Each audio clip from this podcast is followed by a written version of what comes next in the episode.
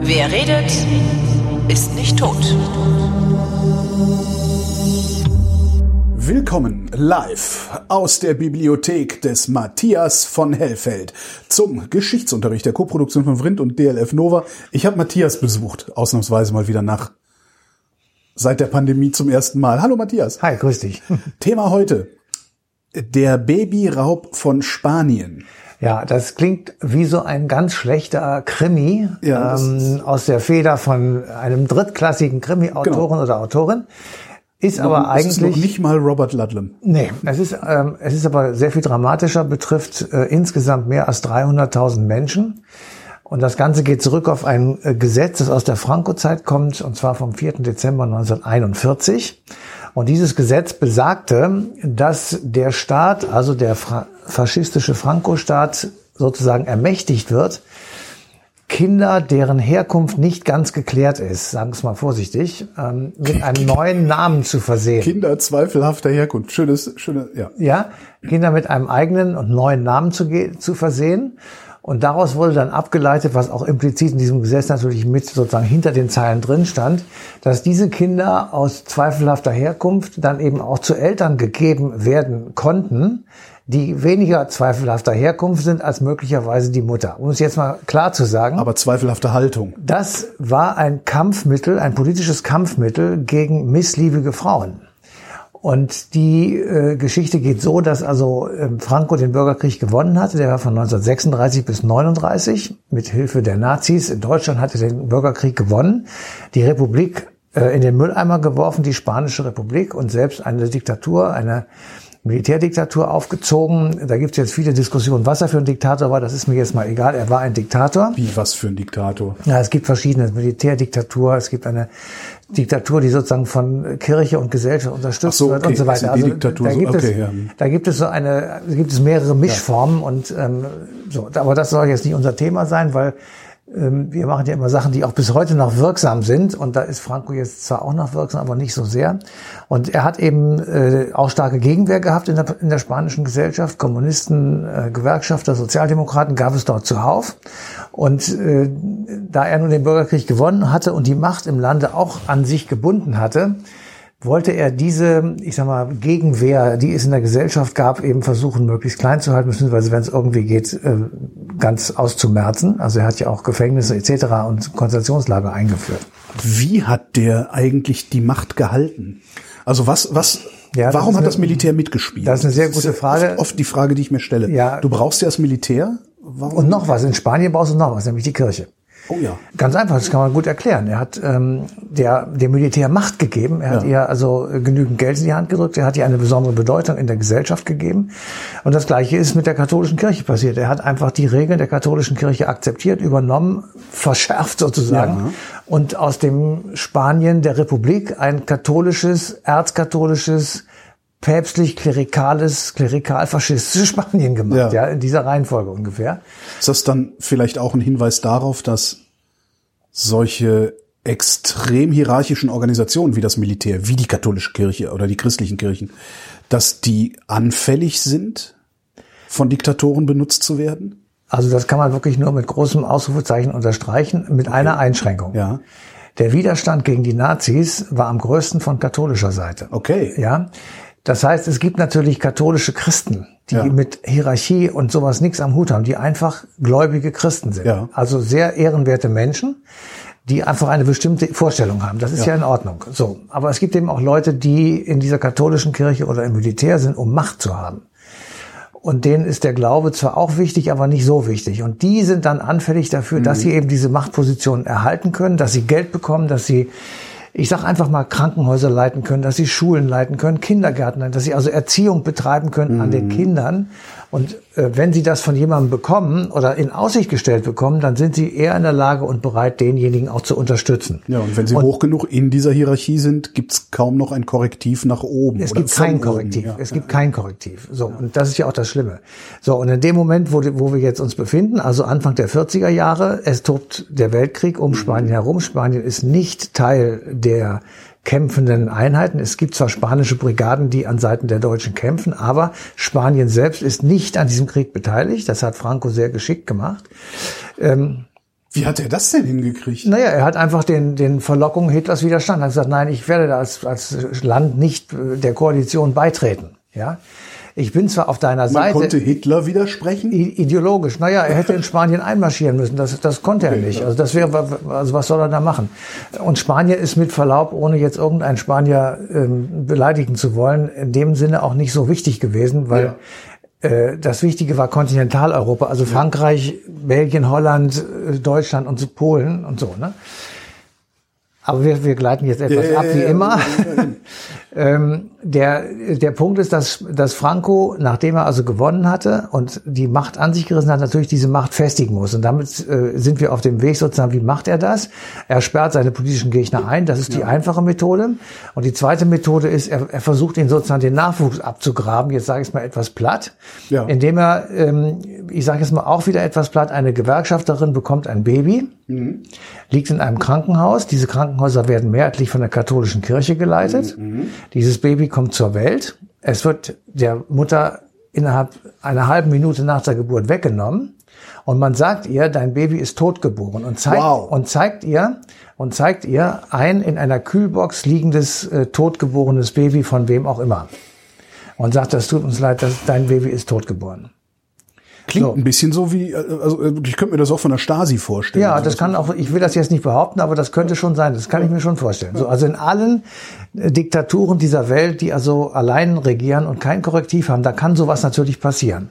So, jetzt ist die Frage, ähm, was passiert eigentlich mit den Kindern? Die sind ja nicht totgeboren, sondern die leben ja. So, und diese Kinder wurden an Familien gegeben, die entweder keine Kinder selbst bekommen konnten oder in besonderer Nähe zu Francos Faschismus standen, also sozusagen staatstragend sind. Und diese Kinder wurden dann auch staatstragend erzogen, also hatte Franco in seinem Sinne dann sozusagen Erfolg, in Anführungsstrichen, indem er sagte, okay, ich äh, produziere jetzt meinen eigenen Nachwuchs, etwas einfach gesagt. Ja, ja, ja, ja, aber Und ja. äh, die anderen werden allmählich austrocknen, weil Ja. deren Kinder einfach gar nicht äh, zum Tragen kommen in ihrem System. Das ist ja letztendlich was, was äh, die Nazis auch gemacht haben. ne? Mit, mit, die, die haben ja auch versucht, die Kinder in ihrem Sinne irgendwie zu formen. Ja, aber sie haben sie nicht von ihren Eltern weggenommen. Okay. Und sie, sie haben, und das ist auch genau das Problem. Die, also die Nazis haben die Kinder in einen Konflikt gestürzt, Ja. sich entscheiden zu müssen, müssen zwischen einem HJ-Führer oder irgendeinem äh, Würdenträger oder dem Nazistaat und ihren Eltern. So, dann gibt es Phasen, in denen können Kinder das nicht machen, weil Ja. die Bindung zu den Eltern so groß ist und so wichtig für sie, dass sie das nicht aufgeben. Aber in einem bestimmten Alter können sie das eben doch. Ja. Und dann hat es ja auch die Fälle gegeben, wo dann Kinder ihre Eltern angezeigt Ja, haben. ja. Also da hatte der Staat in Anführungsstrichen auch Erfolg mit Mhm. dieser Methode. In Spanien hatte er auch Erfolg. Weil nämlich diese Kinder weg, die waren einfach weg.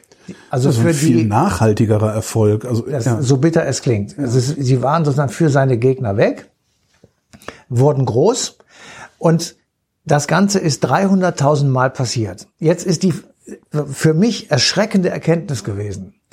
Franco stirbt Mitte der 70er Jahre. Dann hätte man ja erwarten können, dass die Spanier das sofort einstellen.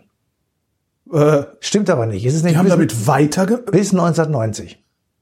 Das Oh, heißt, oh, oh, oh, Moment. ja, Die haben bis 1900, also die haben als als demokratischer Staat. Äh, äh, Ja, das, ist wusste keiner, das muss man ja dazu sagen. Ne? Also der, das perfide an der Geschichte ist, du, du als Kind, der du deiner Mutter Aber die haben geraubt nach, nach Frankos Tod nicht mehr Kinder geraubt. Doch, doch. Bis 1990 ist das weitergemacht worden. Von wem denn? Von den Krankenhäusern, den Ärzten, den Pflegern, den Hebammen, den katholischen Priestern, den Das was heißt, auch immer. die Frankisten waren Gibt's auch heute noch. Ja. Und deren Strukturen waren so aktiv, so lebendig noch, dass die einfach weitergemacht Die haben. haben weitergemacht, genau.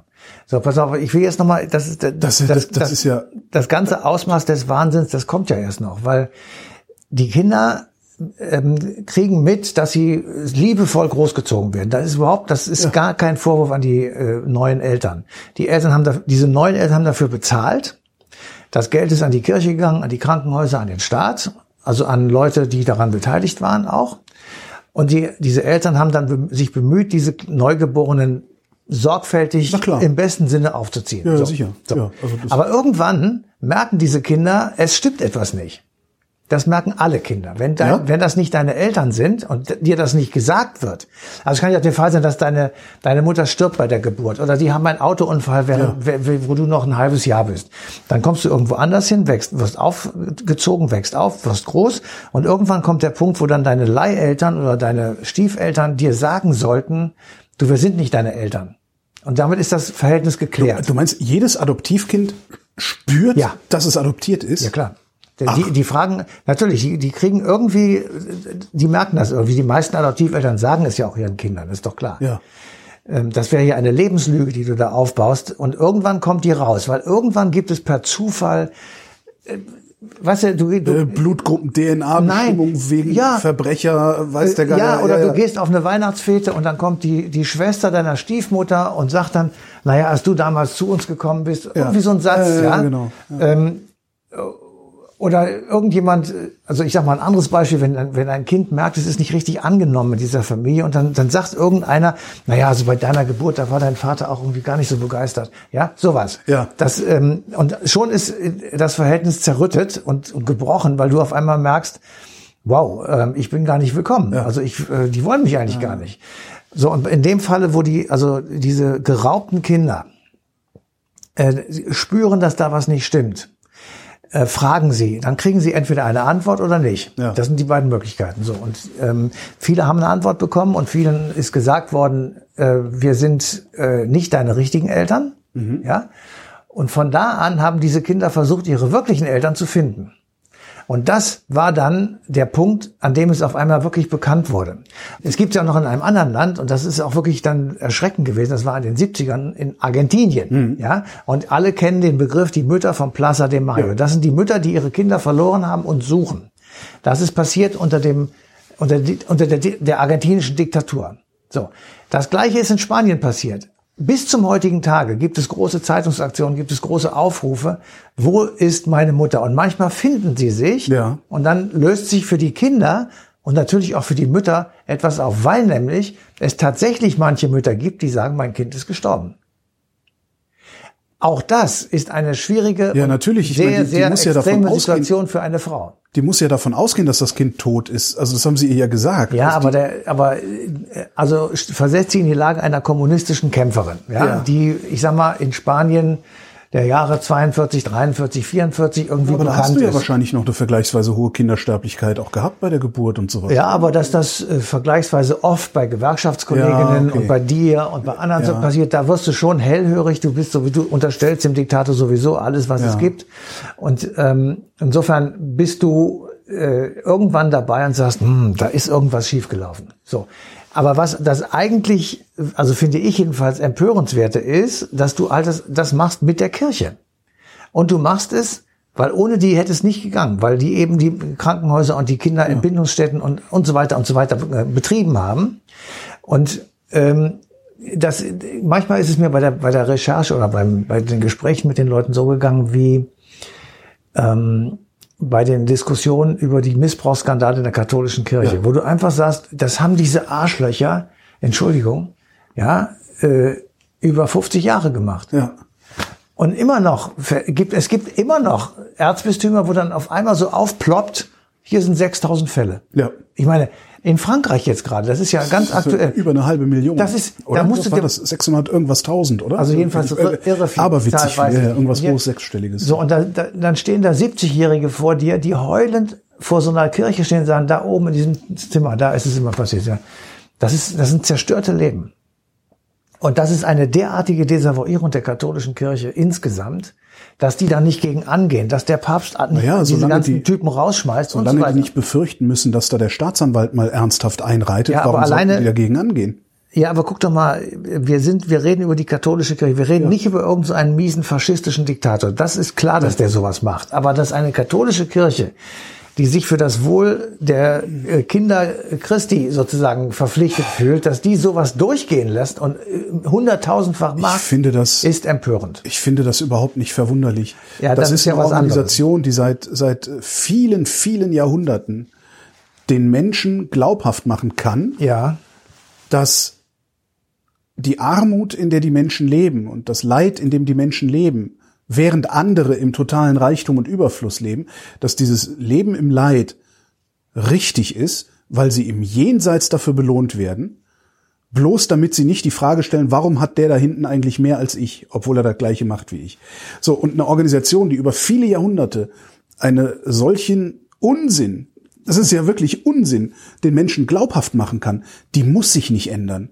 Die ist die, die ist, das, das ist, das ist noch nicht mal, ich unterstelle da überhaupt keine böse Absicht, Doch, sondern die haben schon. sich, die haben sich da einfach dran gewöhnt, dass sie machen können, was sie wollen, weil die Leute kaufen ihnen eh alles ab.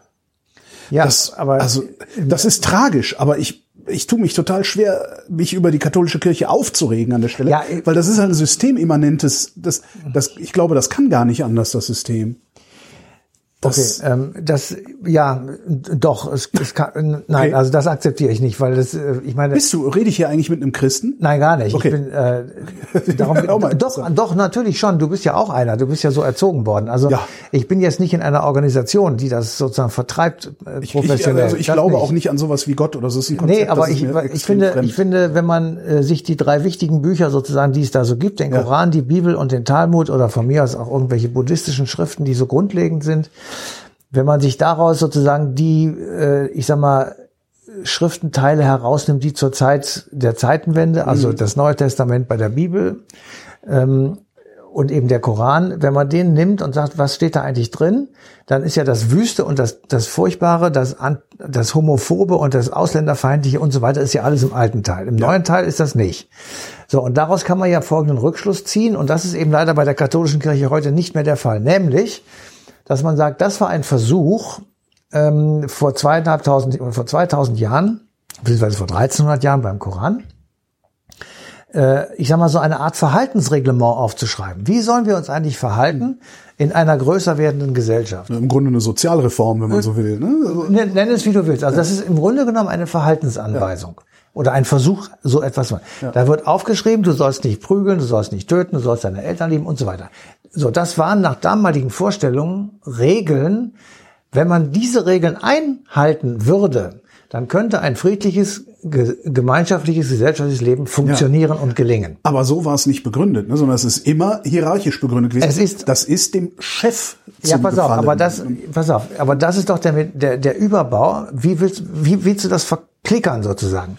Damals, wir, wir reden, wir Kant reden, hat es doch auch. Moment, Moment, Kant war 1800 Jahre später. Ja, aber, die wir- Leute waren doch damals nicht blöder. Hätten wir Nein, warte, du musst mich zu Ende reden lassen. Pass auf. Nein, ist ja egal. Damals, bis weit ins tiefe Mittelalter hinein, waren die Menschen alle klug wie blöd. Ja. Darauf geeicht, in dieser Triangel zu denken. Oben Gott, Ja, rechts ja, und links. Menschen und Papst und Kaiser und Papst und so weiter. So. Und das hatte, das war ein Gefüge. Und Mhm. die Leute haben gesagt, das ist eine Ordnung, der wir sozusagen Teil sind. Das ist so. Das ist so. Ist noch nicht mal erklä zu Das ist- erklären, das sondern kann das man ist auch nicht so. erklären. Das kann genau. man nicht erklären, weil- Sachen, die man loslässt, fallen runter und dieses Dreieck ist so. Genau. Ja. So, und wenn du diese, ich sag mal, äh, Grundordnung, wenn du diese ideologische oder ideelle Grundordnung akzeptierst, dann ist das, was sozusagen aus dieser Dreieinheit herauskommt, Mhm. nämlich du musst dem Staat geben, was des Staates ist, das ist der Kaiser. Das hat selbst Luther gesagt. Ja.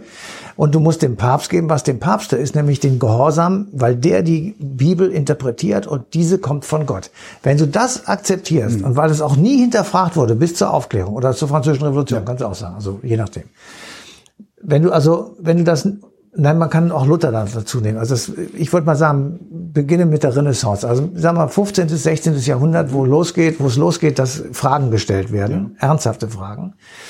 Dann und Massen. Wobei die Fragen, die damals gestellt wurden, waren auch immer noch davon geprägt, weil es war ja immer die Frage, alles wie kriege ich, genau, wie kriege ich eigentlich die Frage, die ich hier habe, innerhalb dieses Dreiecks So ist es. beantwortet? Genau. Deswegen ist es auch keine antikirchliche, es war keine antichristliche Reform, sondern es war eine, eine kritische christliche Fragerei sozusagen. Und äh, daraus ist dann das geworden, was wir heute vielleicht Atheismus nennen oder eben weniger christliche Gesellschaftsform.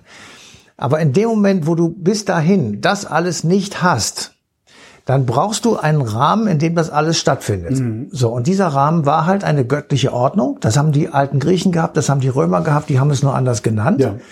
Das haben die Juden gehabt, das haben die Christen gehabt und das haben die Moslems gehabt. Das haben sie bis zum heutigen Tage. Die Juden sind genauso davon überzeugt, jedenfalls die gläubigen Juden, dass der Messias in Palästina runterkommt, ja.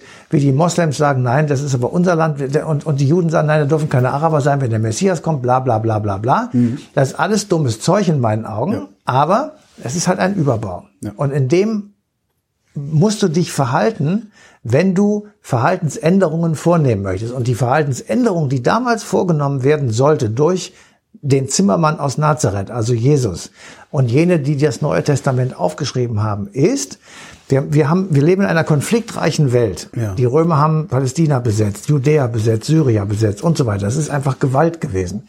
Wir sind unterdrückt, wir können unsere Religion nicht ausüben. Wir sollen auf einmal einem Kaiser huldigen. Das machen wir aber nicht, weil unsere Religion und so weiter.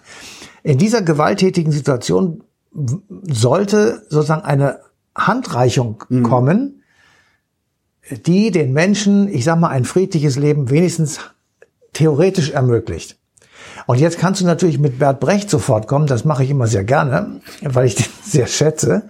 Und der gesagt hat, diese, diese zehn Gebote sind unmenschlich, das kann keiner erfüllen. Ja. Du, du kannst nicht ein ganzes Leben lang nicht lügen. Ja. Das schaffst du nicht. Ja. Also bist du immer, und das ist der Punkt, weswegen man das kritisieren kann, bist du immer in so einer ach, scheiße Haltung. Ja, ja. Du bist immer, ach, ich krieg das nicht hin. Ja, du bist immer der Demütige. Du bist immer der, der sagt, ich, da oben sitzt einer, der kann das alles, der heißt Gott.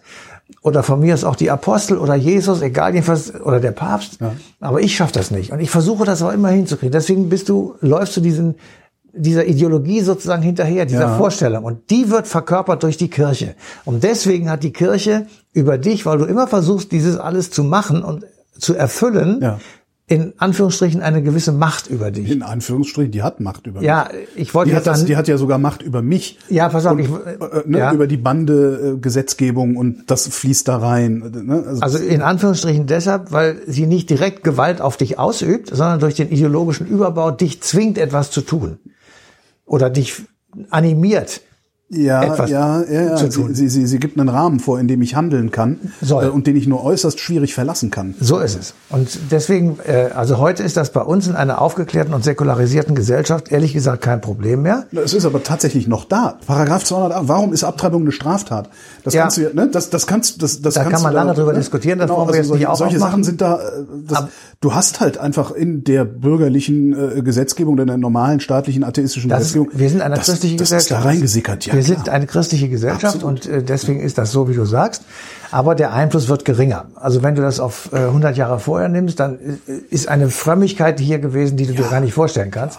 Also ich, ich will nur sagen, die ähm, was mich wirklich ein weiteres Mal sozusagen äh, auf den auf die Palme gebracht hat, ist an diesem Beispiel, dass eben ähm, im Zweifelsfall die katholische Kirche, in diesem Fall war es die katholische Kirche, ja. Dinge tut, die ähm, mein Fassungsvermögen weit übersteigen. Das gilt für die Missbrauchsfälle, aber genauso eben auch für diese in, mit ihrem Wissen geschehenen Babyklau-Aktionen. Ich wüsste gerne mal, wie die Kirche das theologisch rechtfertigt. Kann die das überhaupt? Das weiß ich nicht. Ich bin kein Theologe, aber die man kann sie auch gar nicht zwingen, das zu tun, weil der Staatsanwalt reitet eben nicht ein. Ne? Aber wo, wo ich überhaupt nicht drüber komme, ist, dass die das bis 1990 noch gemacht haben. Mit welcher Begründung? Ja, aber guck mal. Äh, also für, für sich, also wir nehmen den Kommunisten weiter Kinder weg, damit die Kommunisten nicht zu stark werden. Das kann doch nicht sein. Naja, das sie haben daraus vielleicht ein Geschäft gemacht. Also das kann ich jetzt so genau auch nicht ah, sagen. Aber ja. äh, du musst immer, musst immer klar haben, Franco ist, ich glaube, 75 gestorben. Dann kam der damals sehr junge ähm, Juan, Carlos. Juan Carlos an den Start als König. Ja der am Anfang ja sehr demokratisch war und die Demokratie gerettet hat. 81 gab es diesen versuchten Militärputsch. Mhm. So, und dann ist es nicht mehr weit bis 1990. Stimmt. Ja, also das heißt, der, der Einfluss der Falangisten... Ich mache wieder den Fehler, aus, äh, mit, aus meiner heutigen Brille vom Sofa auszugucken. Ja, ja genau. der, der, der, der Einfluss der Phalangisten war sehr groß. Die sind jeden, jedes Jahr zum Todestag von Franco sind 300.000 Leute durch Madrids Straßen marschiert und haben böse Lieder gesungen. Ähm, das ist, glaube ich, auch noch länger passiert als 1990. Und die, der, der, der Umbau Spaniens, ja. der hat ja auch etwas zu tun. Wer ist Ministerpräsident? Ähm, ja. Wann werden Sie eigentlich Mitglied der EWG? Ja. Das war irgendwann 86, glaube ich, Mitte der 80er Jahre, also viel später, zehn Jahre, weil es musste einen Transformationsprozess geben. Wie kriege ich eigentlich raus aus einer Gesellschaft, äh, ich sag mal, etwas über den Daumen gepeilt, 40 Jahre Diktatur? Ähm, das, das ist ja ist bis nicht heute so einfach. Nicht, dass das ganze, dass die Franco-Diktatur ist ja bis heute nicht aufgearbeitet in Spanien. Also die, die kloppen sich ja immer noch. Ich erinnere nur letzt, was letztes oder vorletztes Jahr, als sie das Mausoleum ja. äh, geräumt haben. Das, ja. Ja, das dauert. Ja, ähm, stimmt. Also wir sehen das ja selbst an der Geschichte der DDR auch, äh, dass es eben mit, mit einer SED-Diktatur, die längst nicht zu vergleichen ist mit Franco, aber trotzdem eine Diktatur war, äh, auch schwierig ist. Und das ist einfach, wir können uns da nicht drüber hinwegsetzen, sondern wir müssen einfach sehen, äh, diese, diese Menschen, die in der Zeit gelebt haben, sind davon derartig geprägt, dass jemand, der das nicht erlebt hat, das eigentlich gar nicht beurteilen kann. Wir, deswegen, im, da wir jetzt alle älter werden, können wir auch akzeptieren auf einmal, dass unsere Großeltern oder Eltern Dinge getan haben, die man nur versteht, wenn man sie sozusagen aus der damaligen Sicht, also von 1935 oder sowas erkennt. Und das können wir nicht. Wenn wir es nicht verstehen können, dürfen wir dann trotzdem einfordern, dass sie sich erklären? Ja, unbedingt. Also das finde ich unbedingt. Wenn jemand einfach dumpfbackig vor sich hin lebt und sagt, ist mir scheißegal, was ich damals gemacht habe, dann ist er für mich wirklich ein Rindvieh.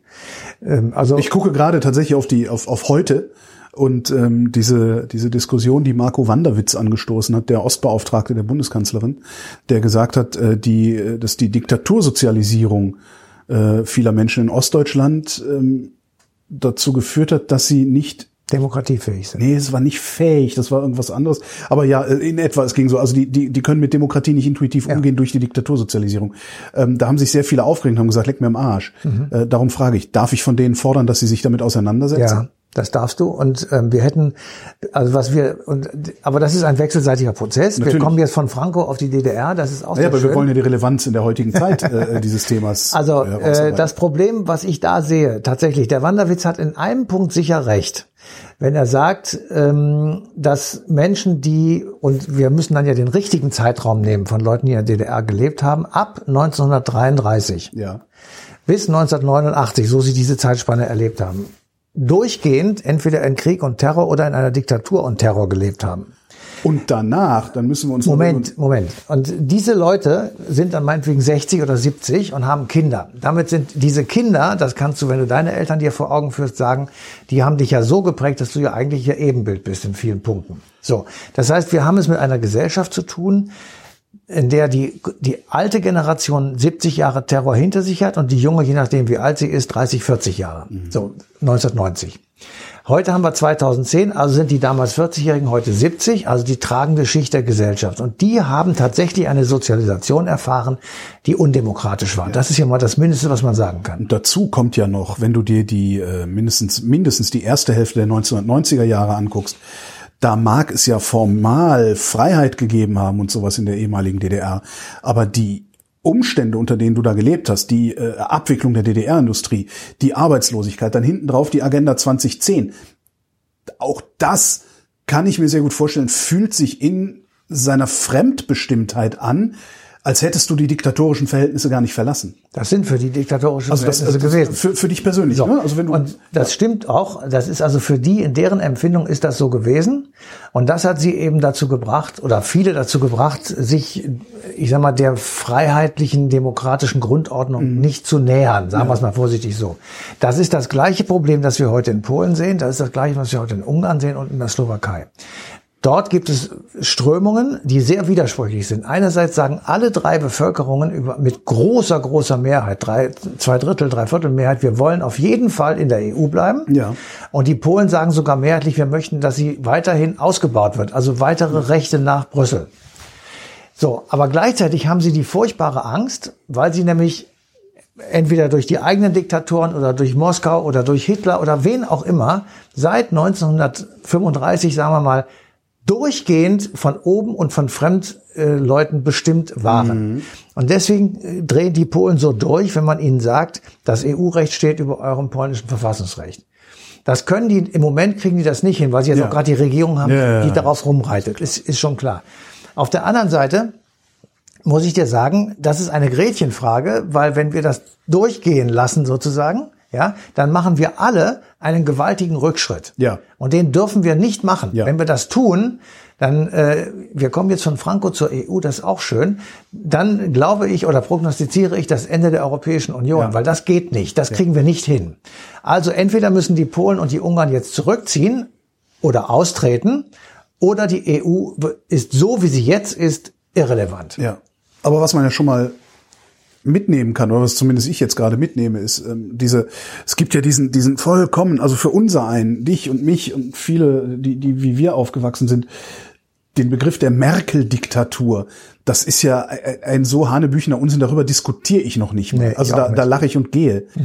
Was man aber vielleicht anerkennen könnte, ist, dass die Leute den Begriff Diktatur, selbst den Begriff der Diktatur nicht wirklich verstanden haben und eigentlich ein Gefühl der Fremdbestimmtheit meinen, dass sie dann dem Staat anlasten mit einer Bundeskanzlerin Merkel an der Spitze. Und da könnte man dann nämlich von mit, tatsächlich mit den Schwurblern, äh, die von der Merkel-Diktatur schwurbeln, da könnte man mit denen vielleicht doch wieder ins Gespräch kommen. Wenn man sagt, geht es dir eigentlich um Fremdbestimmung oder geht es Ja. dir um das da, die Diktatur ne, Nordkorea? Äh, Ja, man, man kann mit denen vielleicht wirklich ins Gespräch kommen. Ich bin da zwar skeptisch, aber man sollte es zumindest mal probieren.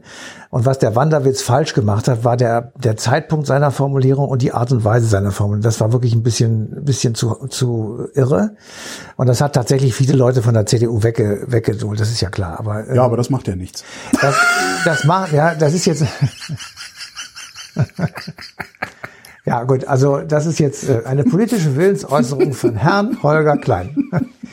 Insofern, ich halte mich da zurück, weil ich äh, sage, ähm, Demokratie strategisch und ähm, ideologisch gesprochen ist mir eine intakte CDU sehr viel wichtiger als eine zerstörte CDU, äh, obwohl ich sie niemals wählen würde. Aber wir brauchen eine intakte, demokratische, pluralistische Partei, die konservative Menschen aufnimmt und ihnen eine politische Heimat bietet. So, und die CDU, ähm, ich will das jetzt aber nicht weit führen, weil das ist echt nochmal ein drittes und viertes Thema. Die CDU ist im Moment jedenfalls dazu nicht so recht in der Lage.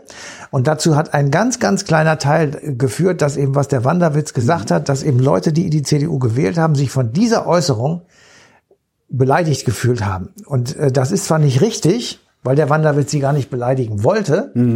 Und er auch ein, auf einen richtigen Punkt hingewiesen hat. Es war halt auch trotzdem sehr, so. es war halt auch sehr einfach in dem Moment, sich beleidigt zu fühlen. Und dann Ja. hast du dann natürlich, es gibt halt auch gerade im Osten, irgendwer hat mal geschrieben, äh, der Ostdeutsche fühlt sich durch den simplen Umstand seiner Geburt schon beleidigt. Ja. Das fand ich irgendwie ein ganz schönes Bonmot. Das, das, das, das, das ist halt immer, das ist ja ein Geben und Nehmen. Also es ist ja, das, wir müssen, es wir müssen Zeit zwei haben. dazu. Wir müssen, Zeit. haben. Wir müssen. Das CDU-Thema, das werden wir beide irgendwann nochmal besprechen. Ich habe da nämlich eine Frage und ein Problem, aber das machen wir nicht jetzt. Matthias von Hellfeld, vielen Dank. Gerne.